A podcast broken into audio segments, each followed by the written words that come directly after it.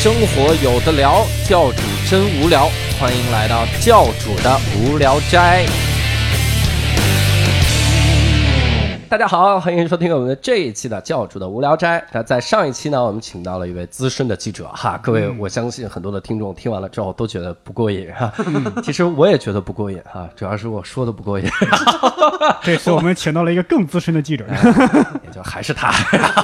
我们呃两位的主播还是我们的六兽老师和伯伯老师。哎快快别提主播这事儿了。哎，两位两位捧哏，伯伯老师和刘硕老师，来两个捧哏跟大家打个招呼啊！我呀，哎，你 嗨，哎，这是这次我们在节目里定的这个基调啊。我呢负责嗯，伯伯负责我呀，然后六兽负责嗨哈。你们俩就不好好说，你们不珍惜现在说话的机会啊。不过说实话，我们请这个雪莲来呢，我们本来就是特别想听这种特别传奇的事儿哈。然后我们这次呢就继续聊上一回咱们说到哈，叫做哈呃。这个老专家走眼买假玉，赵雪莲当场定乾坤。我们这一话继续给各位表一表 这个雪莲老师其他的经历哈。我听说你还有一段时间是去下古墓，嗯对考古就是这类。呃，对，就是那个，如果现在大家去那个国家博物馆，呃，嗯几层我忘了，能看到两个青铜钟。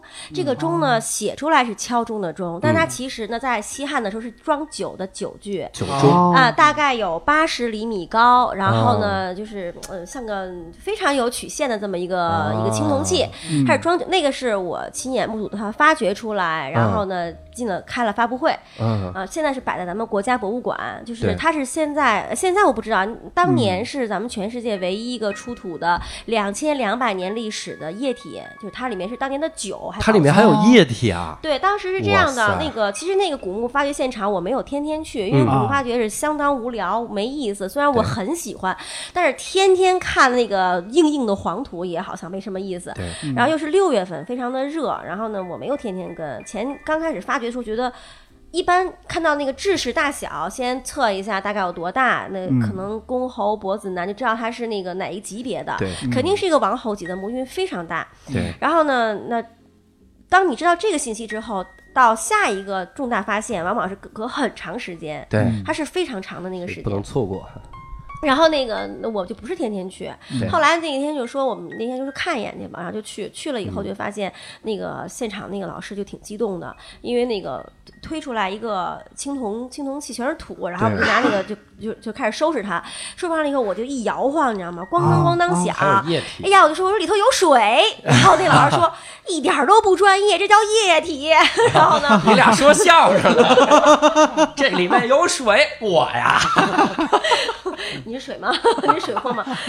然后那个，哎，我说那个老师就问，他说你你知道这叫什么吗？然后呢，我说这青铜器呀、然后然后老师说这叫钟。然后我说呀，我说这怎么敲啊？然后老师特别绝导，我跟你说，老师说这就是这是呃西汉的时候，汉代装酒的，对，然后呢，一般是呃就是王一级的人才会有啊，很当时就很珍贵。然后那个这东西一般都是一对儿，刚挖出来一个，但是因为可能地震呐、然后各种原因吧，它可能就没在一起了。啊，然后刚挖出这一个的时候，那个盖儿上面有一个这么高，大概有一拃长的一个嗯凤凰，凤凰，就真的好像要飞走一样。然后我就拿那个刷子开始咔哧那个泥嘛，然后咔哧。你还上手是吧？啊，我你知道咱们中国考古业有多缺人吗？需要记者上手。不怕你刷断了这。哎，特结实，我跟你说。啊然后我们就很想，我就很想打开那个里面看一看什么。然后那个老师就就我们一起来试嘛，就没想到那个封口就非常结实。你就想吧，哦你们三个人拔不出来，对，然后那个千年，就是他不知道拿什么东西封的。然后我们就拿刀咔哧，就各种方法。它有点像那个蜡封，但好像不是纯的蜡封。嗯，后来那个想了很多办法把它打开，因为得有人扶着它嘛，然后另外一个人来操作那个打开它的那个工具，然后呢就剩我一个还能动的人，对，然后我就去把那个立缝就是拔起来。嗯。当时我的鼻子离它也就这么一厘米吧，我都嗯鼻子都快伸进去了，那个口这么大，啊，然后我就闻到一股葡萄酒的香气，然后我就呀，我说葡萄酒，然后呢，我再去上去闻第二口的时候嗯就馊了。就馊了啊。对，就是一股馊味儿，马上氧化非常快。嗯，然后那个我操，唯一一口酒味儿让你给闻了。哎呀，两千多年的美酒，浓郁的葡萄酒味儿特别浓。我靠，然后老这这太吓人了。然后你你们在小家里边换过鱼缸的水吗？就对是要拿一根管子这儿嘬一口，啊然后给它吸出来。对，然后当时在现场就找了一个那管子，就给嘬出来，嘬出来，然后就看谁谁敢嘬第一口啊？我天哪！那个考古的那个杨老师，他敢。然后那个，你知道这个杨老师可神奇了，我啊。插播一下，啊他就是属于那个这个行业的拼命三郎，哇因为我们有很多那个我们中国是啊，不主动去开挖这些墓的，一般都是啊。抢救性，比如说搞基建发现了，你得抢救性的发掘，就时间非常紧，你要躲过下雨，然后白天又不能影响大家生活和工作，嗯一般都晚上开展工作。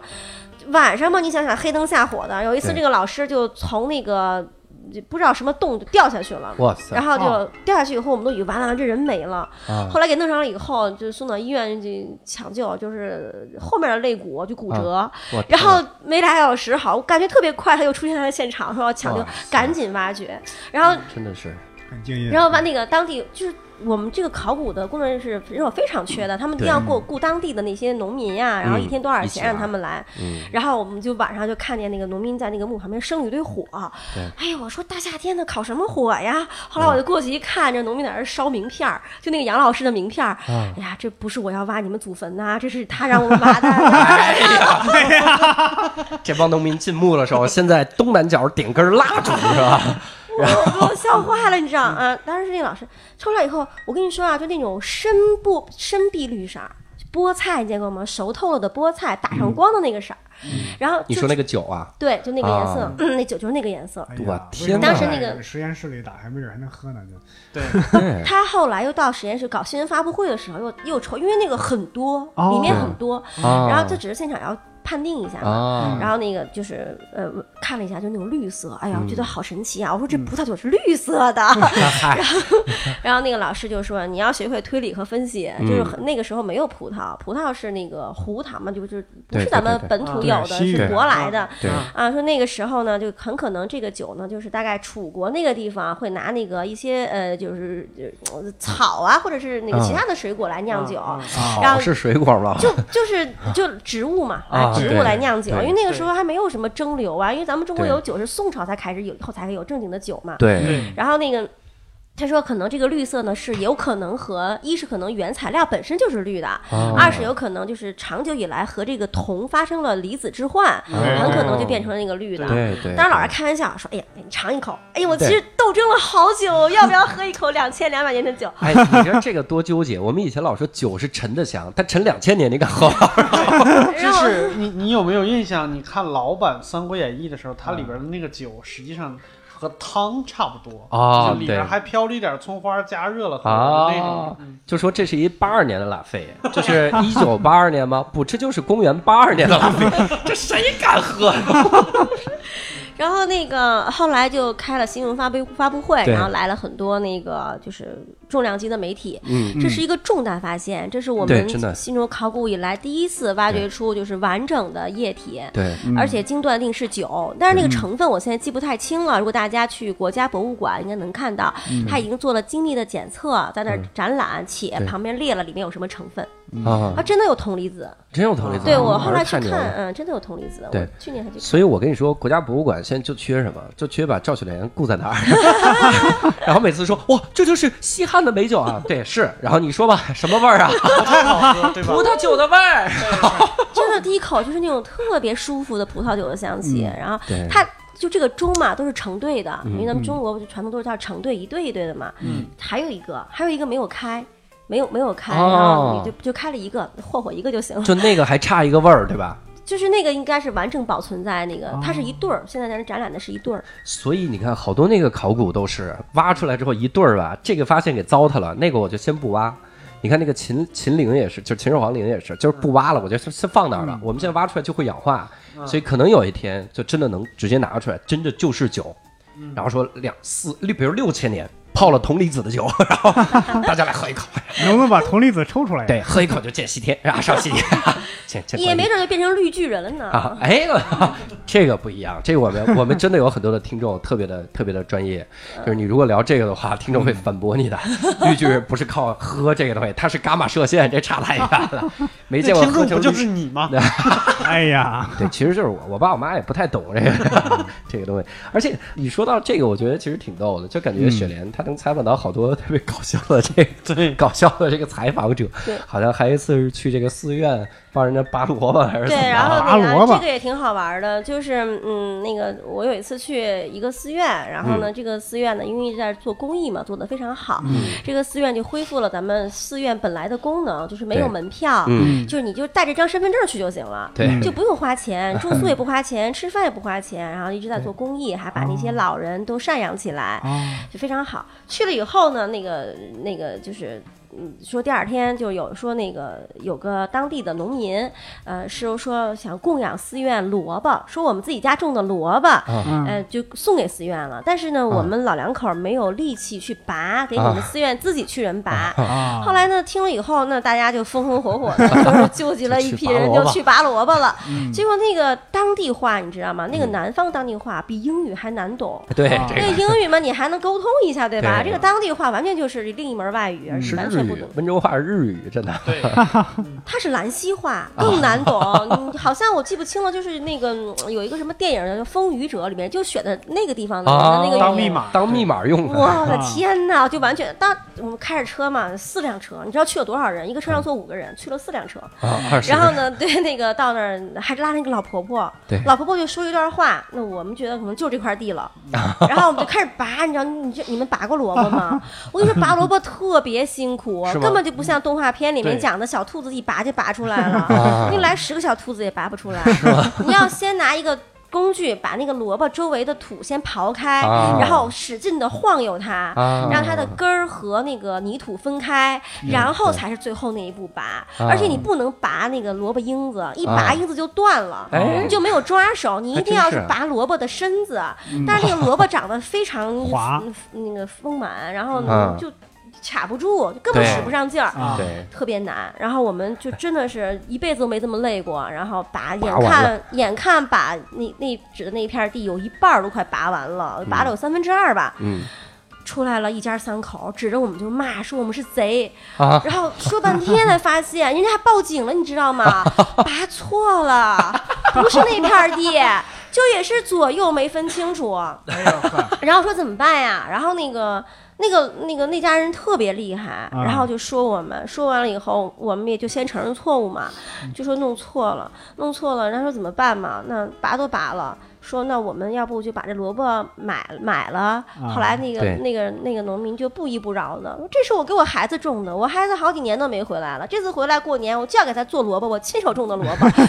我说那您儿子能吃多少？那不是还剩三分之一呢吗？我们拔的我们就买走就完了。对，后来你知道那个人问我们要了一万块钱哇塞，啊，然后我们就啊就给了他一万块钱，因为确实我们做错了嘛。对然后我们也 问寺院的师傅，师傅说那肯定是我们错了，跟人家诚恳的道歉嗯，然后给人家钱。主要是兰溪话没听懂，人要一千 给了一万，懂。然后你知道吗？就是我特别好事儿，我当时就打开百度查了一下啊，那一年的萝卜最贵才八毛钱一斤。八毛钱一斤，你们三分之二也也不少我跟你说，那些只有呃，就是最多不超过五百块钱。啊，要了一万块钱，嗯，给了所以1万块人家要的就是男性化没懂嘛。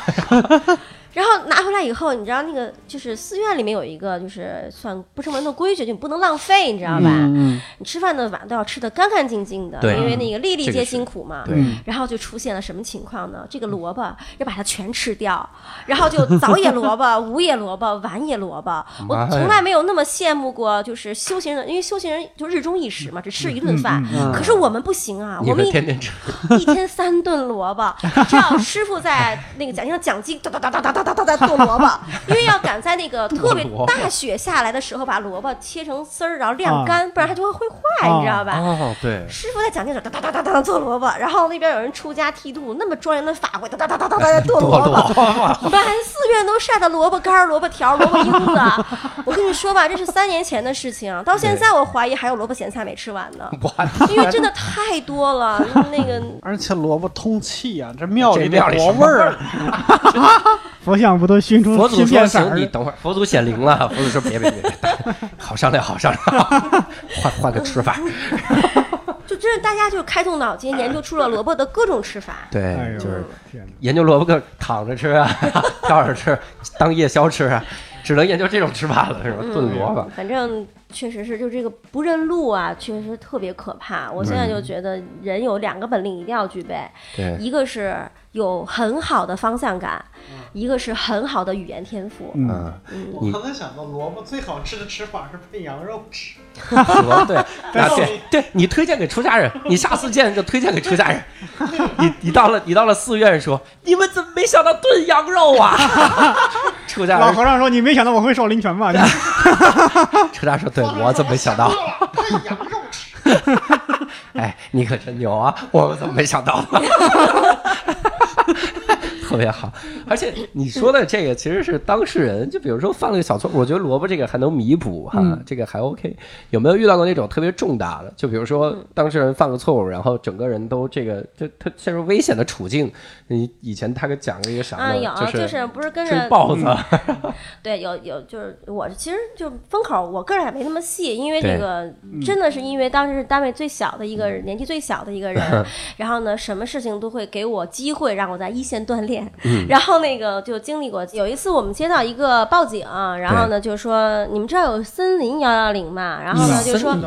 对就说那个就是有一个农民说他在山上发，他在家里，他家里老那个羊就都死了，然后那个但是也没有被吃掉，然后呢就在自己家里找，就说怀疑可能有猛兽在他家，但是也不知道是啥。然后呢，我们接到以后，那个我们。就是因为都有那个跑口记者嘛，然后我们就嗯去到那个山里了，是秦岭的山哈。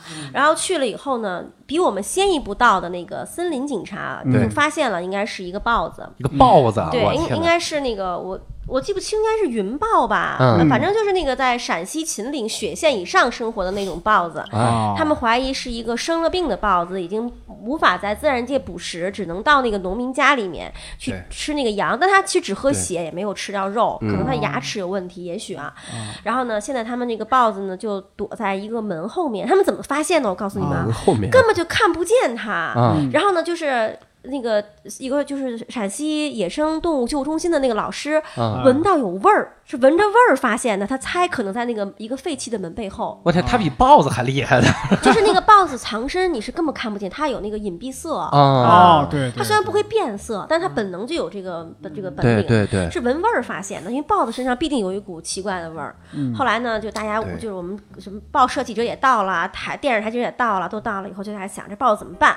但是就是普通来讲，这种品种的豹子一般身长零点八米，那么可能就具备两只吹管就够了。什么是吹管？就一米长的那种那种管钢管，然后里里面放一个那个针，毒麻醉针一吹它就会呃扎到它身上，一般都是扎这儿嘛，就扎那个嗯脖子这血管上，然后它就随着就它就晕倒了。然后呢，准备了两只，呃结果都吹出去了，而且都扎在它身它脖子上了，嗯而且其实扎了三只，我跟你说，还有一只备用的，怕呃准头不好。嗯结果那个豹子窜出来以后，发现它比零点八米大。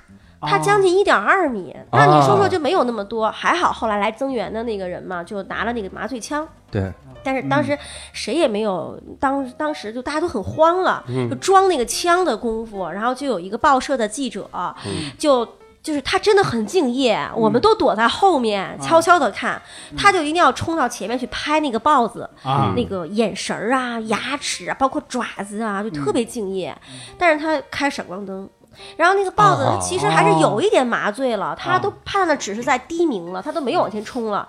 可是它那个记者特别勇敢，然后冲到前面去，啪啪啪的拍，这是勇就跟拍那敢个吗？这是鲁莽，然后那个豹子不知道怎么搞的，就通就扑上来了。啊然后当时我们所有人第一反应就是，其实我们离得挺远的，有我们我们离他有大概十米，对然后我们全部又往后退了五米，然后我还以为你们上去救他呢。没有，真的，你就是你本能嘛，啊就是我，所以我特别佩服那个蓝鲸马呀，那种关键时刻能救人的人，就是你嗯你不过脑子的，然后你只想着跑。对呀对呀对，那个肯定啊。然后就有一个人，就是那个陕西秦岭野生动物救护中心的一个一个小，当年还是个小伙子，他后来当主任了。然后他就他一个人冲上去，他让我们逆向而行。他穿了一个皮夹克，他把皮夹克脱下来，就罩在那个豹子的脑袋上！就骑在他身上。他骑然后的豹子上 对，然后他 就开始一拳一拳的就。他就揪着豹子的那个耳朵边上的毛就打他，啊，你知道那个报社记者，我以为他很勇敢，然后我们就喊你快起来，你快起来，然后完了哇塞就瘫在那儿，肯定的肯定的。然后我们就上去，就是也不知道抓的是哪儿，就给他薅过来了。薅过来了以后呢，那个豹子它就是一直在使劲往上骑。嗯其实那个就是那个骑在豹上那个老师，他个子并不高，嗯也就教主这么高吧。一米一米一米九六是吧？对对对，然后但是比您强壮。啊，肯定啊。然后就特别奇怪，我觉得人真的是有命的，对也就他就冲上去了。然后呢，那个小伙子他也没有练过武术，也没有什么太极、什么八卦这些，他就一拳拳的打他。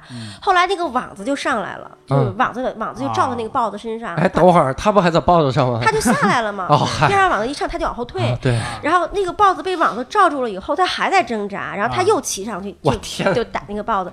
这个时候，那个那个就是有一个笼子，你见过吗？那个笼子就是大概比如比如它笼子有两米高的话，它中间有一个横梁，这个横梁是可以上升下降的。嗯如果这个豹子它只要一进去，那个横梁一下来，它就抬不起这个肩膀，走不了路了。对，它就没法反抗，嗯然后这个笼子就运来了。哦，这个时候马铁枪都没有装好，然后哎呀，哎呀，你说这专家计算错误，真害死人！我天！然后把小伙子跟豹子放笼子里了。然后，然后那个后来那个豹子就很顺利的装在那个笼子里对了，然后也运到那个中心。经过检查，那个豹子确实是生病了，然后我们还要救助它。嗯，然后呢，这不是给打病了吗？没有，它本来就那个什么。啊，然后你知道那个后来我就觉得人生谁能和豹子合影啊？谁能录豹子的声音啊？然后那个时候我用的是一个三星手机，就那个特别小那种翻盖的蓝屏手机。那是当时第一款能录音的手机，啊然后我就把那个手机很小嘛，啊呃，手机上不有个绳儿，然后我就把那个吊着那个绳儿就打开，就伸到豹子的那个嘴边，我想录他说话，啊，我就问他，我说你为什么来？然后干啥？就那个，因为我看他他已经就就跟戴项链一样，都插的是那个针嘛，已经不怎么，而且那个也降下来了。对，然后我就拉拎着那个就这样就这啊样伸，你从那个缝儿里伸进去就问他，我说你你你是从哪儿来的呀？你你怎么了？我就问他，啊，就特别二，你知道吗？然后就问他，问的时候那个豹子这么看着我，我觉得他听懂了，我觉得他、嗯他能听懂我说的话，嗯只不过我听不懂他呜呜的在干嘛。啊后来他就突然间窜了一下，就是你明明知道他出不来，但是我也很害怕，毕竟啊我是拿那个两条腿的，他四条腿儿，然后我一抖，手机就掉下去了，哇然后他他就一把把手机摁住了。他还摁一手机。不给你，爸说：“这你不是我摩托罗拉啊？”然后然后那个。呃，然后那个我就我坐在那儿，然后我想，哎呦，手机怎么办？才买的，新你手还想机。手机，把我再窜出来了。然后后来又是那个小伙子，然后呢，哎呀，你 老麻烦人家，你你然后他就把笼子打开钻进去了。没没有，他打开笼子一个小方口，然后给他嗯送了一片肉进去，然后把手机换出来了。啊挺聪明的。嗯，这这这换出来废话，他还跳进去，就是第一次冲上去是勇敢，这这是啥嘛？你说这个，我想起以前 Fluffy 讲的一个段子嗯。来，啊，就是说他最佩服的一个美国的一个纪录片的记者，嗯。就是经常在野外就只光着个膀子，特别彪，嗯。然后对镜头说说观众们你们看，前面是孟加拉虎，孟加拉湾最凶猛的杀手，谁要是碰到它，可能就没命了。啊，我要摸他一下，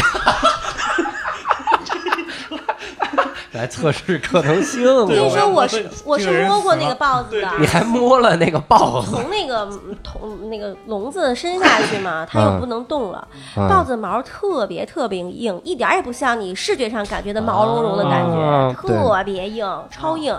然后后来我跟你说啊，就是我觉得就是说人是有命的。这个小伙子自从生擒了豹子之后，嗯就一直都是在很长一段时间他就面面散红光，嗯，真的是从里往外有红光。然后我跟你说啊，结婚生子升职又一路就 特顺是吧？对对对，真的是这样。我天！但我也要叮嘱听众，不是说非生擒一个豹子才能。有一听众说我单身很久了，叫啥的，哪还有豹子秦岭是不是？你知道后来我们又去采访那个，因为就是就认识了嘛，然后经常有选题，我们去找他，嗯。然后在那儿那也是咱们中国的那个野生熊猫的那个救助基地。哦对，然后就是我也摸过大熊猫，我跟你说啊，那有什么害怕？我跟你说熊猫，我跟你说牛仔裤 特别厚的牛仔裤，熊猫啊它就慢悠悠的回头看你一眼，伸爪子摸你一下，嗯。牛仔裤就破了，破成了拖布的样子。，对，它必定还是熊。对，所以人家说早期翻译都是错的，就是猫熊、大猫熊嗯。解解放前是翻译成猫熊，对而且我跟你说，熊猫有多聪明，他们那个基地的那个资金非常的，就是就就是穷嘛。对然后那个 就是到了冬天的时候，那个熊猫虽然毛很厚，但是就是大家就直觉上觉得要给它们好的照顾，嗯然后就没有那么多轮胎。有一阵儿还在社会上募，就是招募谁家有不要轮胎给熊猫，嗯就垫让它不要睡在那个凉的地上地上。啊，然后那个，但是没有那么多轮胎，嗯。然后就拆了办公室的门板给那个熊猫，但是熊猫都喜欢睡轮胎，怎么办呢？喜欢睡轮哎，胎我现在还记得那个熊猫叫猪猪，超聪明的。啊，它呢，就是先把一个轮胎滚给另外一个熊猫，然后那个熊猫就去做那个轮胎，对不对？它就把就两两个熊猫一个笼子嘛，他就把另外一个轮胎就滚出去了，滚到外面，他自己会开门，他就滚到外面去。嗯滚到外面去以后呢，他又回去就看着那个熊猫，他就开始就坐那吃竹子。啊一会儿那个熊猫呢被他诱惑，也过来吃竹子。啊啊你知道熊猫每天要吃一个苹果，对还要吃蛋糕，嗯就是那个基地给蒸的那种蛋糕啊，然后粗粮蛋糕。嗯他就开始吃饭，其实没到饭点儿呢，我感觉，然后他开始吃。等那个熊猫也过来吃东西的时候，他就迅速的过去，把那个把那个轮胎也滚走了。然后那个猪猪就一个人睡两个轮胎，哇塞他！就把他的屁股放在第一个洞洞里，然后脑袋放在第二个洞里。我天哪！就熊猫真的很聪明，但是很自私。而且 而且那个基地还有猪环，猪环不是还有邮票吗？也中国珍稀动物，许多许多猪环。那个那个年代应该是咱们中国能够发现的活着的野外猪环救助过来的，呃最多的一个地方。然后呢，我就钻进去看嘛，然后呢，我就。就猪环真的很高贵，就这样长腿长脚的在那儿，嘴也长，很高贵。对我也就讨厌，你知道那种年纪小，我就把那个拖，就那个扫地的那个很长的那种扫地僧的那个笤帚，我就抡抡了一下，我就想看朱鹮飞什么样。对结果我抡了以后啊，我我没有打到它，但那个朱鹮没有一个动的，就特别的啊高贵。人家不是说什么是高贵的女人？饭桌上打碎了一个玻璃，不要啊，不要那样，对就不动，没有反应就高贵。高贵你知道朱环真的很高贵。对，然后我就说，哎呀，我说真的太高贵了，我这我觉得这你看他没有受过教育，对，天生的高贵。后来过了很久，那个笼子就乱了，啪啪啪啪啪，全在飞，然后就都是脏了吧唧的土都扬起来了，啊然后我就跑不出去了，然后就有一个饲养员出来把我揪出去了，嗯然后就说怎么了？我说没干什么呀，他再往前说你刚才干嘛？老想半天，我说我挥了一下条数，但是它很高贵，没有动，这么高贵的鸟怎么会突然间这么惊慌？后来那个饲养员说，朱鹮的反应是非常慢的。这这也太慢了，太吓人了。要不到它是珍惜动物。太真是太珍惜，就是因为慢了而珍惜。对，人反应特别慢 这个，太嗯不，是，哎，你你身后有个豹子，什么？就已经吃霸，嗨，豹子呀，没有，他不会立刻回答你什么。身后有个豹子，站着不动，已经被豹子。吃半截了啊！豹子呀，找我干嘛呀？豹子说：“你有没有几只糖浆？” 神奇，而且好像还采访过其他的动物。这这个一零年，不知道你们俩还记不记得？一零年有一个动物火了，就是保罗，哎，是预测世界杯的我跟。你说啊，就那哎个那年世界杯，就是已经开始播了好几场了，就有一个保罗章鱼就出来了，对然后就我们就说，正好是我们在做那个留言终结者叫大调查的那个时时候，说那我们也找一个章鱼来试一试吧。就是后来我们发现，在北京市场上你是买不到保罗章鱼的，那章鱼分好多品种。对我去金深看，每一件都看，都是那种八代。八爪乌贼，就这小的那个，好几个才炒一盘菜那种。对保罗有保罗一个就能做一盘菜，特别大。啊，他这真是美食导演，然后呢，我们就说怎么办呀？然后我就想，我说咱们问问动物园有没有吧。我先打电话到了咱们那个工体的富国海底世界，问他们那个副馆长，馆长说原来有，后来就不养了。他说因为这种章鱼特别讨厌，它得一个人占一个缸，不然里面有什么它都会吃掉。而且它超级柔软，它看着很大，就是铜钱儿都在那个洞上都能钻过去，哦然后就没有办法控制它，就不养了。然后我就想，那得找海边儿的那个动物园儿，然后我就打电话到查幺幺四天津动物园，什么天津海洋馆，打过去以后，我一说我是哪儿哪儿的，我们要做一个什么什么节目，想跟您那儿借一个章鱼，那边静默了三秒钟，说。藏鱼没有，鳄鱼行吗？墨鱼，鳄鱼，我也想想，鳄鱼好像不行。这差太远了，你找乌贼也行。哎呀，这天津人爱逗闷子，这是。他特认真的问我藏鱼没有，鳄鱼行吗？我想鳄鱼，我说鳄鱼不行。然后后来我就通过各种各样的关系吧，然后通过咱们的一个渔民，然后呢嗯帮我就是订订了订了三只保罗章鱼。对哦然后订到了以后呢，然后我们就去天津接那个章鱼。然后当时接完那个章鱼以后，我们还专门买了一个塑料缸子，不是玻璃缸子，然后里面兑上我们还带的矿泉水什么的，想给它好的待遇，你知道吧？后来去了以后，人家那个渔民跟我们讲，千叮咛万嘱咐，一定要对他们有一个能兑人工海水，一定要按几比几的比例，具体的比例我记不清楚了。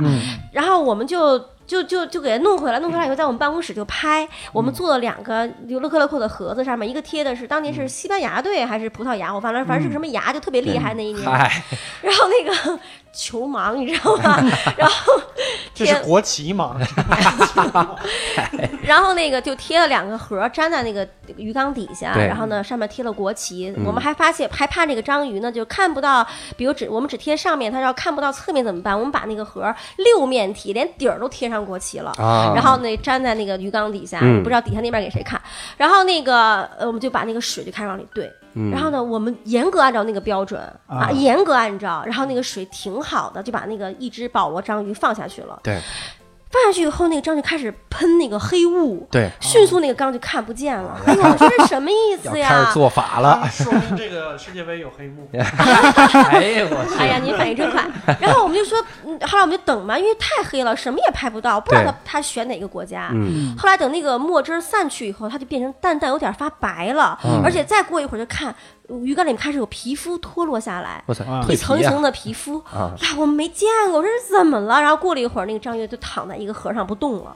我们说呀，他是选了这个队吗？对但是他啊，怎么都不动。我们说换一个个儿，他再选一次，他就不动了。然后啊后来我们一个同事说，可能是死了。哇，然后因为他都发白了，那啊个章鱼一死就是白色的，就那种不是那种肉色的了。对，然后我们打电话给那个渔民，渔民说，我说，他说他说你们把章鱼给淹了，说你们放了多少盐？我们说按照比例啊，就是我们忘了一个是升，一个是毫升，我哇们！按照升对的。一千倍啊！我哎呀，然后那个那个鱼就被我们另外一个导演拿回去，就是那个韭菜炒。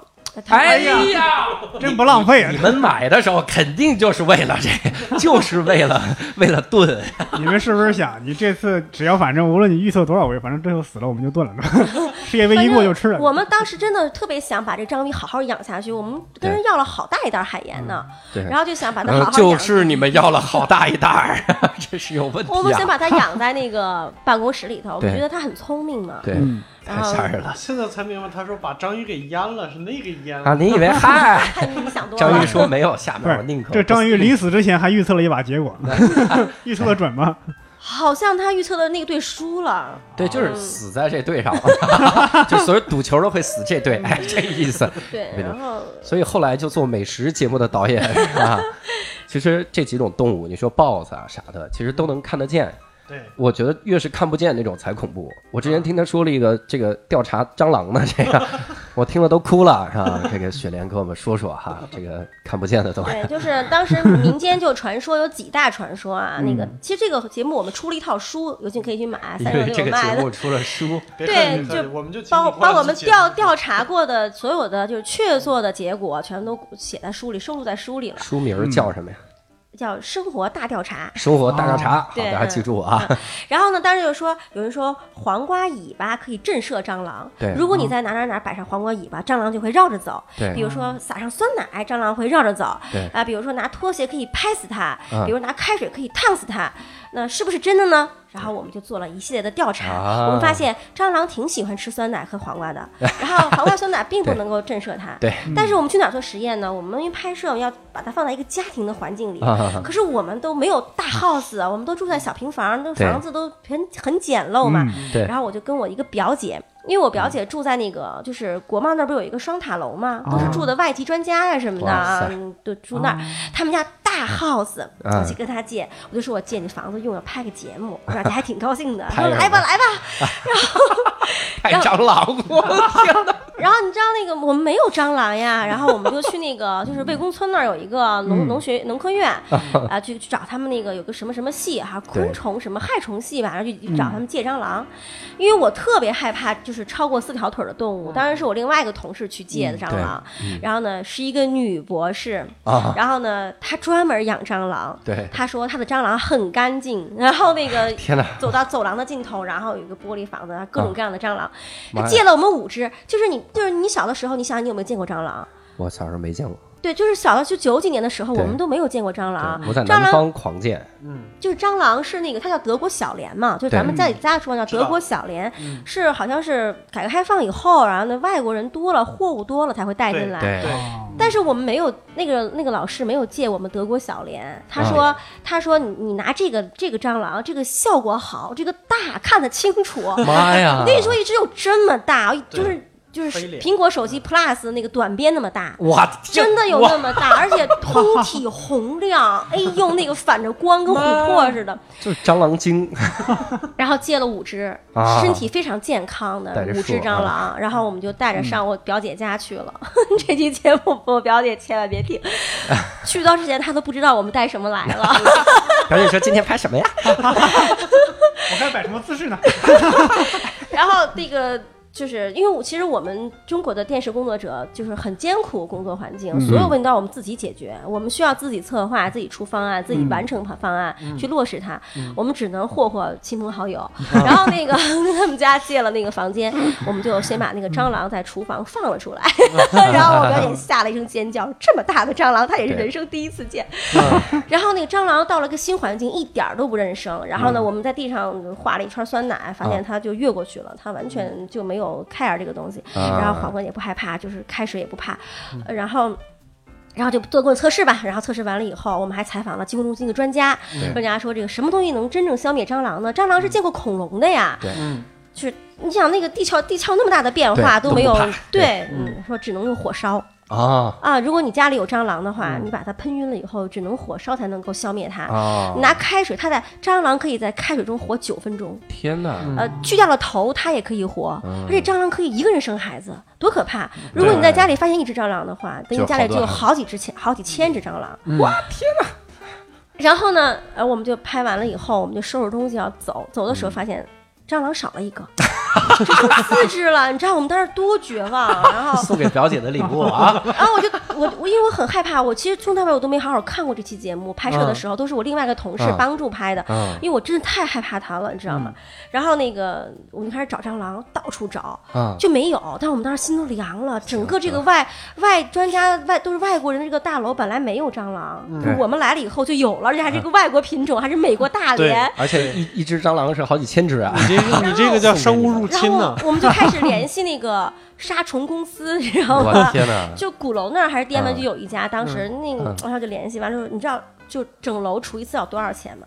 三十多万，三十万啊！我就！很贵，你知道，特别贵，啊就反正绝对是我们无法担负的。嗯然后呢，我们说怎么办呀？然后我们又就又叫了别的公司，然后呢，就说只在这一间屋子里，嗯然后放黄烟熏，就把人家弄得乌烟瘴气的，但是也没有找到。嗯后来我们就说算了，那个我表姐也说算了，说她出来的话，我就想办法，如果有杀虫剂什么的，我们就走了，因为要赶紧跟人约定好把蟑螂还回去。嗯然后呢，我们这个同事呢就带着蟑螂去还了，然后我们全部都准备就认错嘛，嗯准备负荆请罪。结果到了那儿的时候，我们就特别难过，然后啊就说这个蟑螂少了一个什么对的。然后这个时候就看见摄像机的包里，哦，伸出来一对须子。哦，那个蟑螂自己做书包回来了，哇，人家换个地儿活着，然后就还了，就有惊无险。其实这个嗯还有很多细节啊，因为那个时间比较久远，而且确实我不敢看它。我们另外一个导演就是她是南方姑娘嘛，她就不害怕蟑螂，对她，就可以赶紧用手抓它，你知道啊吗？然后我就接受不了这个事情。妈呀，人生第一次看到蟑螂笑出来了 对呀、就是好开心啊！其实有一个问题啊，你们不就是想知道这个蟑螂爱不爱吃酸奶，爱不爱吃黄瓜？你直接问那个女博士不就完啊，了？对呀，我们是电视节目，你以为是你们无聊斋呀？拿嘴一说就行了。我们要对观众负责，我们要给他们直观。在那个笼子里，我们把黄瓜酸奶扔里边，看看是不是。不，行啊，我们要把它场景化，啊要让人有代入感。哎，你们这电视节目太烦了。但是 我还在想，你那个表姐家是不是以后又多了很多蟑螂？因为蟑螂繁殖能力特别强。没有没有，那个我们借了五只，还了五只。我都能想去借蟑螂的时候，哎，我们想借个蟑螂测它形象。我跟你说，我们还借过蚊子。回去吧，不喜欢。哎，我们这蟑螂，我们想测试怎么弄死它，你别借，你这叫借猫，神奇你。知道那个后来有一次，那个我们拍别的节目在医院里，然后呢，医院医生就就给那些就是哪儿哪哪溃烂、溃疡、溃烂的人开一种药叫康复新液，嗯说这是现在世界上最最灵的药，就哪儿烂了抹上就好。啊，然后还挺贵的，然后我觉得还挺有意思的，可以喝呀，就抹呀。然后我就拿起那个瓶子一看，看什么成分，唯一的成分是美国大连，我就默默的放下蟑。螂吗？对我默默的放下，我给你约啊，就这个药还挺贵的，啊而且是特效，这太好了，咱们以后看蟑螂别扔啊，然后它好像只有美国大连有用。美国大连啊，嗯行，没问题，我们吧找就找美国大连，东北大连的味道。哪个德国小连还没几个亲戚啊，是吧？跨国恋啊，这个德美国亲戚是吧？对，而且雪莲现在好像是在做美食的这个导演了，美食的记呃，我做美食应该是就是前七年是比较那个，就是几乎天天都去拍，我几乎吃嗯遍了北京所有的馆子，当然不算那个已经倒闭和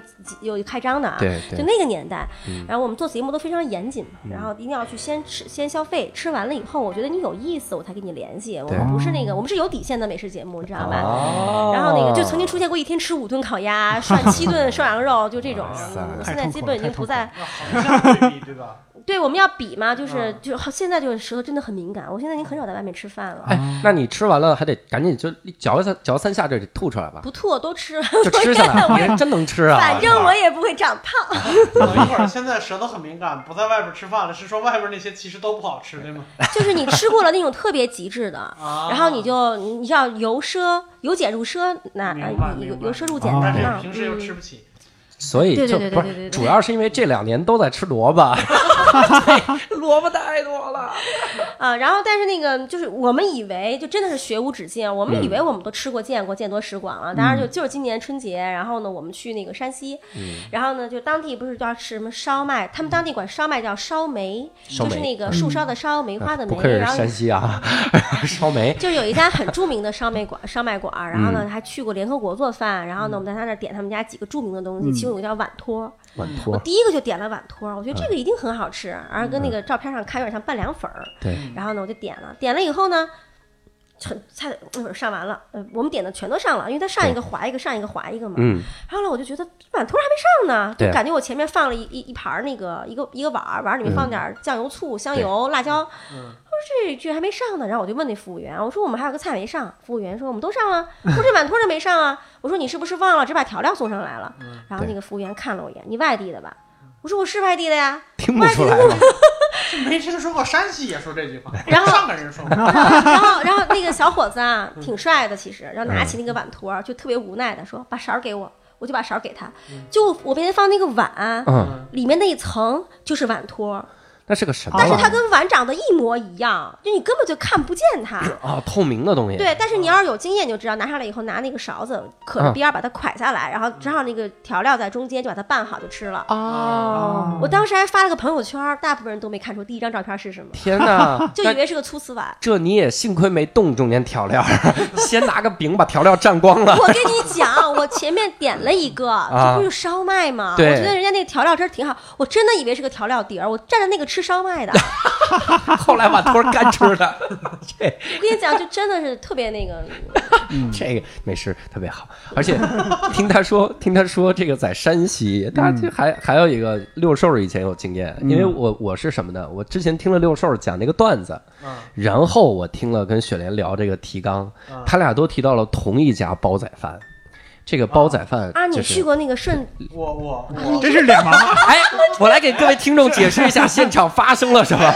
我们脸盲啊我们录了两期了，然后我说六兽去过，然后雪莲对着伯伯就说你去过。哎，他俩这体型也差太远了，这个不是脸盲的范畴了，你这个就已经是哈尔兹海默了，太牛逼啊！脸盲症绝非浪得 虚名，啊往这边啊，煲仔饭，煲仔饭，名不虚传。这你你是不是还有一一个组合叫五级？哎，呃五级六不让兽我吃了，你 看吃这么大，就着煲仔饭吃。那煲仔饭有多奇葩我怎么没听说哎，那个。你去过那个牛展他们家？呃，我没去过，但是我家里边人去过，啊然后啊他们就是吃的时候，我爸还在拍视频，嗯，就特别奇怪，就是我不知道他什么时间去的，他去的时候那个牛展根本就也不忙，他就在边上看着我爸，嗯，为什么就看着呢？然？后我爸就愣了，上来以后他就不敢动，然后愣了一会儿，我爸看他也没有走的意思，然后就拿那个勺蒯了一下饭，牛展马上被说了吧？不不对，你看，这个老板，就把那个碗抢了，咣咣咣就开始开始开始整上，你要先吃锅巴，然后怎么着？错，不能拌。如果不能办办的话，他就说我不做你生意。对，我天哪！啊，我跟你说啊，那个老那个老板是我们拍那个拍美食节目的时嗯候，然后我们去呃去，我其实还有一个前面还有个段子也挺好玩的，嗯讲吗？啊可以然后那可以可以，那个我们不在乎时间我。们到了 广州，你知道吗？到了广州，然后那个当地有一个呃，其实咱北京一个煲仔饭的品牌，然后其实要去取经的。对我们就认为煲仔饭的家乡在广州，啊然后我们第一站到了广州以后呢，当地的老板请那个老板吃饭，我们一起去了，招待我们嘛，说我们广州现在最有名的饭馆叫鹿鼎记，《鹿鼎记》啊，对，然后我心想什么饭馆我没见过，我说这饭馆特别有人气，什么人气我没见过。去了以后，我跟你说，你见过医院有导号的，对不对？对对对对，你见过饭馆导号吗？哇塞饭馆门口贴了个豁大，我还有照片呢，豁大的照片，红红底金字儿嗯，写的是，呃，就是如果发现有导号的，就是罚款两百块呃，还有罚五十的，就是号贩子，你知道吗？那个饭店大概有就是实际的营业面积，我也不知道多大，但是那个等位区得有小一千平米，七八百平，巨大，我跟你天哪说内。区一千平米，嗯，嗯，然后那个老板就坐那儿看车啊，对，然后那个就真的就是等位嘛，啊，然后里面其实他就卖什么？他其实就是卖那个有点像那个麻辣香锅和那个嗯麻辣火锅的组合体，对，就那个水煮鱼，嗯那个麻辣鱼那种东西，然后呢又能炒那个，其实就得吃这个。然后我没想到一个广州人就吃麻辣这么上瘾，而且那个老板，那个老板我跟你说吧，他一次四川都没有去过，啊他竟然在广州做了一个麻辣品牌，做这么好。对，啊他原来是卖那个。卡宴是什么？反正卖一个特别贵的车的，那车我也没开过。反正那个 特别贵的那个车，他说现在车卖不动了，然后自己又喜欢吃这个，他就开了一个饭馆。然后！是是这个人跟我们说，他如果喜欢吃煲仔饭，他要去顺德吃牛展。啊，然后说，那我们明天就去顺德拍牛展吧。然后那个老板说，你一定拍不着，说这人肯定不接待你们。对然后我现在还想的是，哎呦，我有记者证啊，我跟人聊呗，好好说呗，求人家呗。然后那个他就说，那我给你打个电话吧。嗯，他就给打了个电话，好像也也有点矫情的样子啊。然后嗯，但是好像他也嘱咐我们说，人家要是不接受你采访，你们可千万不要那个，就是再跟人家纠缠了，他不高兴。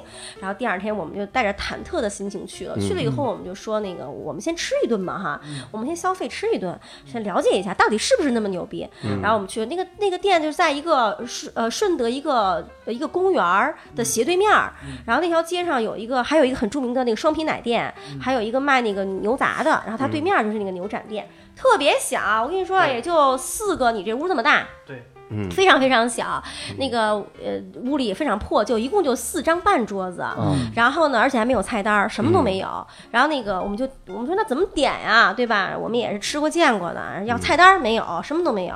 还有那个老板就有一个长发及腰的中年大叔就过来了，然后用广普跟你讲，你们喜欢吃什么？哎，我们就弄啊，，哎，你喜欢吃什么？。然后有人说喜欢吃海鲜，有人喜欢吃鸡，有人喜欢吃牛，有人喜欢吃什么呢？然后我说我我想吃素的，我嗯说我想吃素，老板说我不做你生意，啊然后那个就特别拽，真的就不是跟你开玩笑。啊然后我就说那我不吃了嘛，我说我看他们吃，然后我们就点，嗯然后点那个海鲜呢，他做了螃蟹煲仔饭。哇然后点牛的做了那个就是牛杂煲仔饭，嗯他拿什么都能做煲仔饭，啊！而且那个店一进去，我告诉你啊，是闻着一股米香，对。你闻不见那个就是它那辣味的香气，啊。闻的是一股米香。它一包米卖四十五块钱，哇塞，然后在上面加菜，就你在那儿随便点个煲仔饭都要花九十多块钱，它的人均应该在九十七到一百之间，就九嗯对。一百多，很贵呢他们家。然后呢，我们吃完以后觉得这太好吃了，就是每个人的那个锅都全部都吃的特别干净。啊。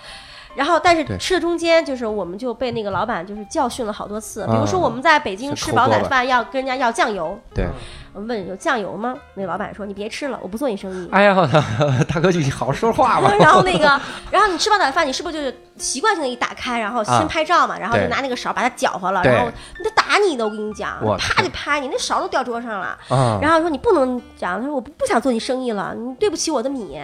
然后呢，他是什么？煲仔饭该怎么吃呢？啊煲仔饭他认为的啊，他啊那一派的是煲仔饭，你从厨房端到客人跟前的时候，其实只有外面那一圈是熟了，是十分熟，嗯对中心是八分熟。啊你要从外往里吃，吃到里面刚好，中间也熟了。啊，然后，而且它的那个，嗯，那个就是咱们说的那个俗俗称的饭嘎巴儿吧，哈，那那层锅巴一定只有一粒米的厚度，一粒，你不会吃到第二粒。米的厚度，它只有那一圈儿是它把握的特别好。煲仔饭之神啊！对，就是那样的。对，然后你吃那一粒米啊，然后它特别逗，他一定让你吃那个锅巴。你知道我牙口不好嗯，当然我是后面后面才吃的你不是啊，没饭吗？我是后面才吃的。后来我们不是跟他讲了吗？我们被他教育了以后，态度非常好，后来他就认可我们的拍摄了。他就说：“那你还没吃饭，我给你做一个。”他说：“我做了十八年煲仔饭，我都没有做过素的，给我做了碗素的，我也有照片，啊，真的非常好吃。但是他非得要求我。就是先吃那个锅巴，你知道我是吧？我是不吃锅巴，我因为我牙口不好，他非让你吃，然后你吃的时候他还凑在跟前听，他说你嚼你嚼，你咔嚓我跟前儿听，酸是不是酸？是不？是脆是不是脆？啊，但是就是，其实你吃了以后，你发现没有那么难嚼。为什么难？是因为我们这儿水分抽的太干了。啊？他那儿其实刚刚好，真的就像吃那个，对你咔啪一声，然后就是一定要，而且也没有酱油。嗯它除了我点的那个素的里面是素菜之外，它所有的煲仔饭里都不给你配青菜叶子，嗯因为青菜叶子会出水，啊出水就稀释了所有的那个对对调料。他把握不了那个水分。对，然后你知道这个老板他有个什么爱好吗？嗯就是他一个是爱说，就他做要有眼缘的人才做他生意。嗯嗯，就你看他挺破的嘛哈，嗯他他看你不顺，他他不做你生意的。我天哪！你说你花多少钱买他，他不做给你吃，他不做，哎他不愿意，不开心。什么叫叫有眼缘的呢？特胖的行吗？就 是看六兽一眼说这 这什么都吃不行 你如果见那人照片，就我俩长得还有点像啊，。是吧我我？有我有他照片我有他照片，长发及腰。然后这个这个这个老板他有一个爱好，就是嗯他喜欢飙车，飙他就很自豪的跟我说，说你看门口停的那个车都是我的。然后你像我印象的飙车是什么呀？起码是那种摩托，对不对？嗯结果那个摩托就比自行车能多点零件那种摩托，至于你能想象到吗？就是那种对初刚有初期的那个，比比那边 GP 二五还要再下一层那种。然后我心想这飙车，然后他说我带你飙一段，然后那个 你你你不能这样小瞧人，你要问问那师傅，你经常在哪儿飙啊？秋名山，你有没有见过一辆五菱宏光？他那天赢了我道他说那个那种他就收藏这种老摩托。啊！就是你可能都已经不生产了，啊然后呢，他他有那么几辆，他很他很得意的跟我讲，这是他的什么哪个孩子，然后是什么什么哪一年，什么九九九七年的，那个是九二年的，还拿出个工具包修摩托的，我毫无兴趣，但是我为了采访他，我还是从头听到尾，也没有记住，然后呢，我我还坐在他的摩托车的后面，还就是他拉着我在那个顺德大街上还跑了一段，啊，呃我特好奇，这煲仔饭里边放葱蒜吗？没有，没有吧？那太好了，我就因为我不吃葱蒜可，以去吃。我不吃，我生怕跟人家说啊，那个能不放葱蒜吗？滚！然后 对，吃葱蒜不配活着。这家店其实没有别的不好，东西是真好吃，只不过得忘掉自尊再去。就是跪着求着嘛。你看，我教给你吃的方法了。如果你这么一亮相的话，他会很喜欢你，就是有眼缘，你懂他，哦你知音。对我一进去就说那嘎嘣多弄点儿啊，那个那个多弄点，不要素的就一粒米。啊，就一粒米就要素的，不要不要任何你见到他，你要先跟你要跟他讲你喜欢吃，比如你喜欢吃鸡，他会问你你喜欢吃什么鸡，公鸡还是母鸡啊？你你，然后他还问你你喜欢吃三黄鸡还是山东的鸡，他会问的很细。我就说 surprise me 你说你喜欢吃了，他听不懂英语，然后那个，你刚说是英语吧？然后那个，然后他会问你，你说你说你吃辣，他会问你你喜欢吃四川的辣、贵州的辣、呃山东的辣，还是喜欢吃陕西的辣，还是喜欢吃江西的，还是湖南的辣、湖北的辣？各一份他能分的很，那你那你能吃到那么多也行，他无所谓的他无所谓是吧？嗯。然后我喜欢那个湖南的辣，我们这儿没有辣。他会盯着我吃了那些份儿。他有各种各样的辣，他他特别讲究，对，非常非常就是有追求的一个人。哎，那这家好排队吗？嗯，还行吧。嗯，嗯，因为那个对，就是去了就赶紧吃嘛，因为老板也不跟你聊天儿。就是我们跟那个老板待了两天，然后那个就发现这个老板其实不怎么爱聊天儿，然后他啊翻台率特别高，嗯嗯，他也不留你。啊，嗨，留都不留，这老板脾气特别大共就。四张半桌子，那么多摩托车，不就是靠翻台吗？对，有道理。而且我在想，就是感觉是什么什么之神，好像脾气都是大一点儿，对，就是你得尊重我这个这个食材。对就这个，你看那个寿司之神，嗯小野二郎现在就就捏最后一下，啊，就是你来提前两个月预约，然后你吃到我的寿司之神的那个捏工，就是最后一下，包什么都是我徒弟来包，最后一下一挤给，这就是寿司之神这个东西。哇塞，我觉得这个讲究特别的深啊 是小野二郎这个主要是因为他味觉退化了，太老了。啊！他有过一段时间，他整个做全部流程，整个寿司都是酸的，没法吃的。是吗？对，所以只能是让别人呢，他他自己要来捏这最后一下，对对对，他只能是捏了。牛逼啊！嗯可见那个但是据说日本有很多人做的跟他一样好，甚至比他还好对。只不过那个纪录片拍到了他。嗯，嗯，所以煲仔饭之神在年老味觉退化的时候，就会坐你旁边吃，自己煮 自己煮完成最后一道工序，帮你吃完。然 后前面都是别人做的，那您呢？我帮您吃啊、然 后您看我吃的多香啊！我还以为他帮你听呢你。听，你听，咔嘣一下，听是不是脆？是不是脆？好了，那我们哇，这两周的内容聊得特别的尽兴哈。其实我我自己都不想聊，我就想听，然后我觉得简直是奇葩经历大起底哈。而且我跟各位透露一下，就这我还是挑着事儿说的，啊，有无数的经历，真的。就咱们今天光聊刑侦口儿就能聊两期啊。但是我们这个时间的关系啊，很遗憾哈。那我们这期呢也就差不多了。然后还是那句老话哈，如果各位想看到我们的现场的演出，那可以关注新浪微博或者是公众号搜“单立人喜剧”，单独立这个人的喜剧哈，然后来看六兽伯伯和我以及未来的赵雪莲 哈，他的这个精彩的演技哈。所以这个希望各位还能继续关注。如果你喜欢我们的节目呢，可以转发给亲朋好友们哈，我们就祝福你能吃上煲仔饭之神的那个煲仔饭。哈好了，那我们这一期就开心聊到这里，我们下期再会，拜拜。拜拜拜。